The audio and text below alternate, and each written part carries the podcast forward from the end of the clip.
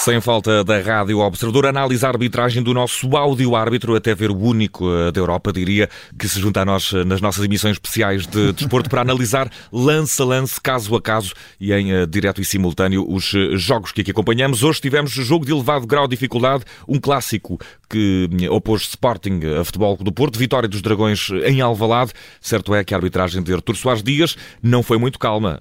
Pedro Henriques, podemos pegar nas coisas por aqui. Apesar de ter gerido bem o jogo, houve aqui algum alguns lances. Exatamente, mas sim, para aquilo que se podia estar à espera, até porque a arbitragem estava debaixo de fogo nestes últimos dias e neste contexto que estávamos, acaba por ser uma arbitragem que também em função do resultado, já vou explicar porquê, uhum. estou a dizer isto, acaba por ser uma arbitragem globalmente positiva.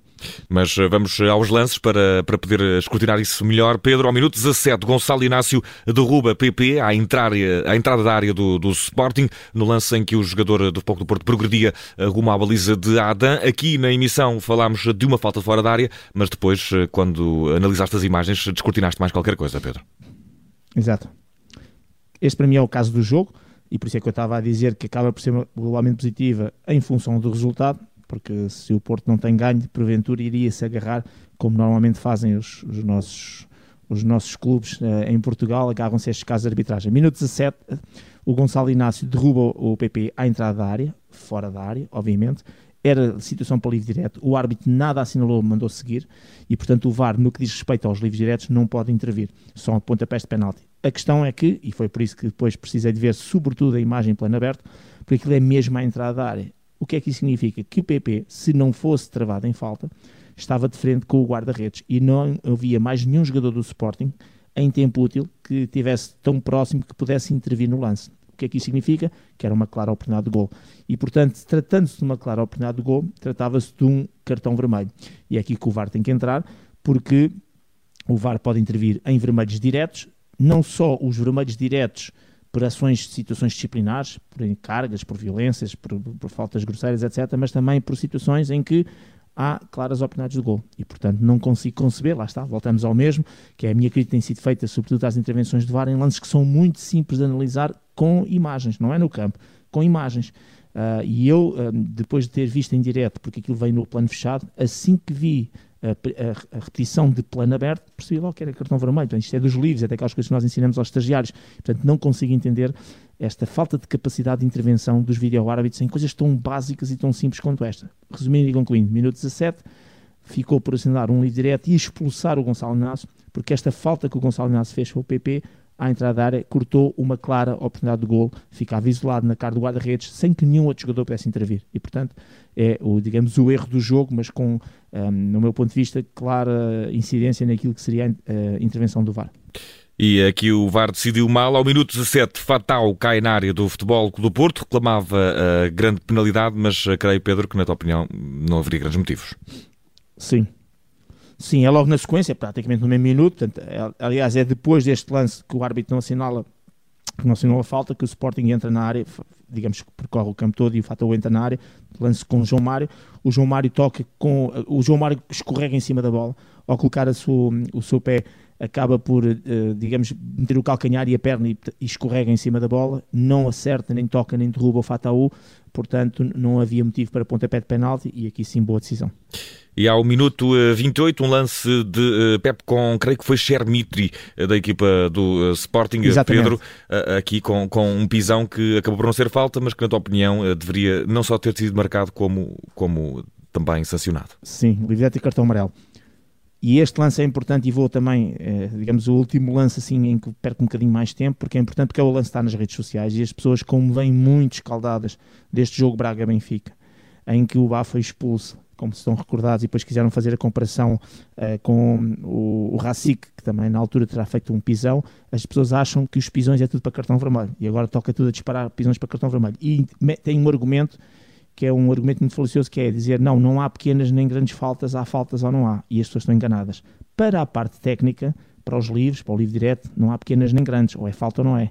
Mas na parte disciplinar, é exatamente ao contrário. Por isso é que a Lei 12, faltas e incorreções, a página 97, distingue as entradas, os pisões, as, as cargas, as entradas em imprudentes, eu não vou explicar agora o significado, que significa que não há cartão amarelo, negligentes, que significa que há cartão amarelo, e com força excessiva, que significa que há cartão vermelho. Ou seja, quando nós estamos a analisar os pisões e a fazer as comparações, quem diz que os pisões são todos iguais e é tudo para vermelho, não é verdade.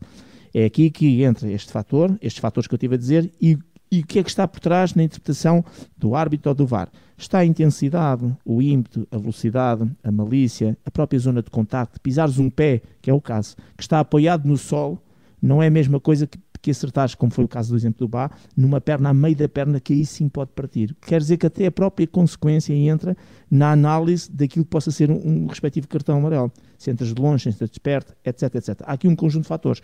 E é por isso que os pisões não podem ser todos comparados, sendo um pisão é tudo igual. Não. Tem que se ver exatamente estes fatores e perceber se encaixa, porque estes fatores é que lançam depois para a imprudência, para a negligência, para a força excessiva.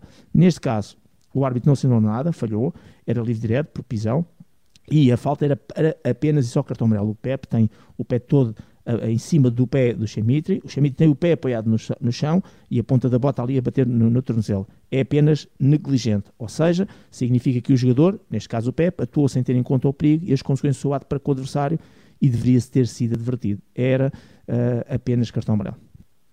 Era apenas cartão amarelo neste lance que está a gerar alguma polémica. Pediam alguns adeptos do Sporting algo mais para Pep, mas está aqui esclarecido do ponto de vista uh, disciplinar uh, como optou uh, o árbitro e também acabou por não optar, na verdade, Pedro, mas como poderia ter procedido, na tua opinião. Ao minuto Exato. 35, temos ainda uma reclamação do lado dos homens do Sporting, um remate que acaba por embater no braço de Gruitch na área do Bloco do Porto, mas Pedro, creio que me recordo bem deste lance, Sim. estava em linha com o corpo. Sem penalti.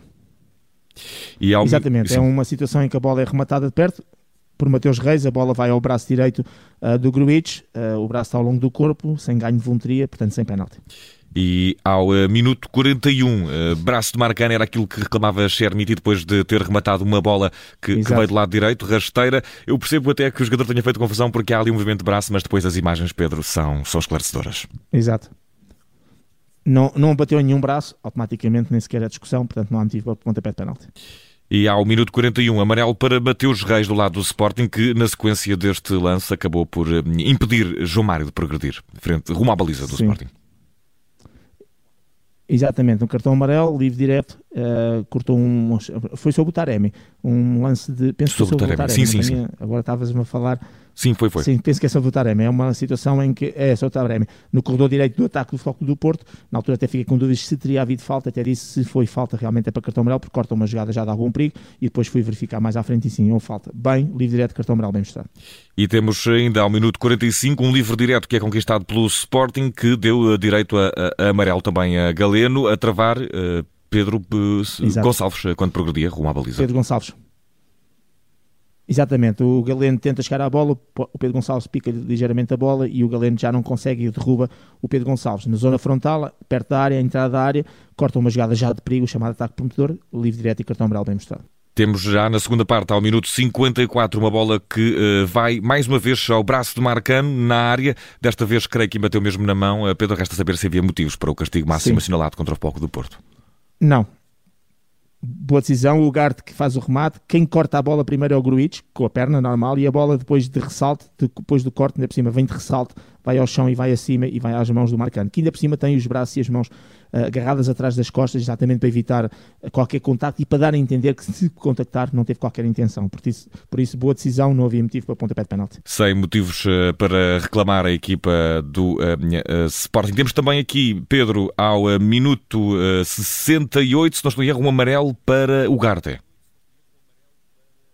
Exato. E bem, por uma falta um, por uma falta feita sobre o PP, estava aqui a ver quem era, é uma entrada uh, e uma carga feita com o corpo e com o braço direito ao adversário. É aquela situação que é, embora perto da área, uh, destruiu completamente qualquer hipótese do jogador adversário. Neste caso, o PP jogar a bola e foi contra ele com o objetivo de apenas de derrubar e fazer falta. E portanto, a entrada não é tanto pelo sítio, mas é sobretudo o sítio onde fez a falta, mas é sobretudo pela forma como entrou impetuosa, a tal uh, negligência que já falámos uhum. aqui, cartão amarelo bem mostrado.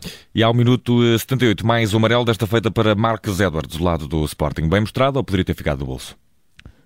Bem mostrado, bem mostrado. E este, para quem quer comparar, é ver o minuto 28, o tal uh, que ficou por mostrar, obviamente, do, do Pep, é, em tudo idêntico na perspectiva que também é um pisão feito ao pé, neste caso até na tentativa de chegar a bola, não conseguiu e acabou por pisar ali o pé e um bocadinho mais acima ali um, o, o tornozelo do, do, do Zaidu. De qualquer maneira, para dizer que Uh, embora já mais no limite, este até é um bocadinho mais, aquele amarelo um bocadinho mais carregado, mas de qualquer maneira não, não pôs em risco, no meu ponto de vista, a segurança integridade física do adversário, não entra naquilo que é força excessiva ou força brutal, é apenas negligente e, portanto, aqui vem o árbitro a mostrar o cartão amarelo. Só de recordar que na altura deu lei da vantagem, porque o Porto saiu a jogar e, e depois assim que a bola saiu para, para fora, um, foi e vai mostrar uhum. o cartão amarelo. Edwards não teve hipótese e Zaidu ficou até uh, magoado, mas acabou por recuperar e regressar ao encontro depois de ter sido assistido. Pedro, temos ainda dois lances, primeiro aos 90 minutos, aos 90 minutos de jogo, Chermiti coloca a bola na baliza do Palco do Porto, numa recarga, depois de um remate à entrada da área, mas uh, foi tramado por 61 centímetros, creio que foi isto. Sim, Exato, eu na altura até estava focado naquilo que era uma posição fora de, um fora de jogo posicional de um jogador que se desviou da trajetória da bola e podia ter afetado até a visão do guarda-redes, e era aí que eu ia me focar, e, mas depois, de forma rápida, percebemos que o Chermiti é que estava mesmo fora de jogo. Portanto, tirou vantagem, chama-se isso, no momento do remate do seu colega, e uma vez já estava fora de jogo, e depois, quando faz a recarga após a defesa do guarda-redes, acaba por uh, tirar vantagem da posição em que se encontra e por isso fora de jogo. E aqui é a tecnologia, não estamos a falar de poucos centímetros, estamos a falar de 61 centímetros, acho que é uh, bastante esclarecedor relativamente àquilo que é um gol bem anulado ao Sporting. Demorou um bocadinho de tempo o assistente a levantar a banderola, é verdade, uh, o VAR também depois teve algum tempo para fazer a confirmação, e eu deduzo que teve algum tempo para fazer a confirmação, porque se calhar no primeiro momento isto é um bocadinho olho também de arbitragem, é, é, o foco não foi para o Xerife, foi exatamente, eu penso que era o Nuno Santos, não tenho a certeza que estava na linha, na carreira de tiro, na visão, e porventura o VAR até no primeiro momento foi verificar se esse fora de jogo posicional tinha impacto, e depois a seguir percebeu claramente, como também depois percebi na repetição, que a final nem precisa a pena falar nisso, porque o Xermite está mesmo fora de jogo, ele por si só, e por isso o gol é bem anulado. E uh, levaram as mãos à cabeça os adeptos e, e jogadores do Sporting. O Foco do Porto uh, restabeleceu a esperança no encontro, acabou por depois chegar ao segundo gol. O Sporting também uh, marcou para reduzir, mesmo perto do, do, final do encontro. Tudo lances mais do que limpos que não precisamos de analisar aqui, mas precisamos de analisar ainda no, aos minuto 95, Pedro, um amarelo que foi mostrado à Adam, creio que talvez por reclamações. Não, não, não, estive bem ao corrente. Protestos. Exatamente. Exatamente, porque eu também tive que ir à procura e, e, tive dificuldade na transmissão de perceber o motivo e, portanto, eu deduzo que tenha sido exatamente por, por essa questão de protesto. Há, um, há, uma situação em que se viu o Adam determinadamente a falar com o árbitro e eu deduzo que tenha vindo dessa conversa e, a posterior, que tenha surgido o cartão amarelo. Portanto, é os tais que a gente não diz que é bom que é mau, o árbitro que está lá dentro é que sabe, mas de qualquer maneira também acaba por ser pouco relevante e importante para o jogo. Não se tratou de nenhuma expulsão, apenas um cartão amarelo. E uh, Pedro, estão uh, corridos todos os lances deste encontro, os capitais, aqueles que mais diferença fizeram, com destaque sobretudo para esse logo desde o início, ao minuto 17, Exato. com Gonçalo Inácio, que na tua opinião devia ter sido expulso, tendo em conta o equilíbrio entre erros e decisões acertadas, que nota merece uh, Artur Soares Dias neste jogo de elevado grau de dificuldade? Eu vou dar nota 5, um, que é positivo, embora baixo, porque realmente, eh, não obstante não ter tido impacto no jogo, e, e hoje o Artur Soares Dias sairia com uma nota muito alta, porque acabou, embora tenha tido erros, aquele lance do Pepe é um bom exemplo, também não ter mostrado o cartão amarelo, mas uh, o, o minuto 17 podia ter sido determinante no jogo. Se o Porto não tem ganho, deduzo conhecendo o futebol como, português como conheço, que iriam-se agarrar a esse lance para, para falar de outra maneira e teríamos aqui mais um jogo e mais um caso e cá estava tudo focado na arbitragem, que felizmente penso que não vai acontecer, pelo menos nas conferências de imprensa tal não aconteceu. De qualquer maneira, é um erro que tem gravidade, mas acima de tudo são, são erros que estão a acontecer, e já tínhamos tido isso no Braga Benfica, que não obstante, não ilibando os árbitros, porque são eles os que estão lá dentro do terreno de jogo e têm que acertar nestas decisões, são erros que vão recair claramente em cima da, da vídeo-arbitragem.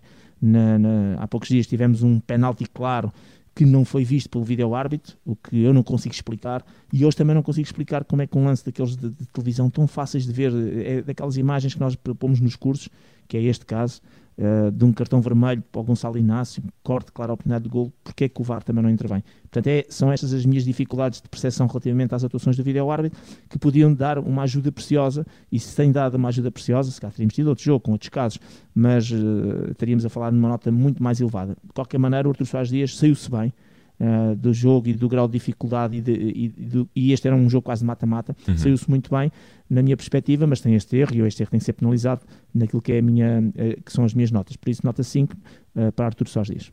Artur Soares Dias, nota 5, depois deste clássico entre Sporting e Futebol do Porto. Sporting 1, Futebol do Porto 2. Vitória mais uma do Dragão sobre o Leão esta época 2022-2023. Uma coisa é certa, a análise arbitragem sempre com o selo de qualidade do nosso áudio árbitro Pedro Henriques. Pedro, um grande abraço e até à próxima. Obrigado.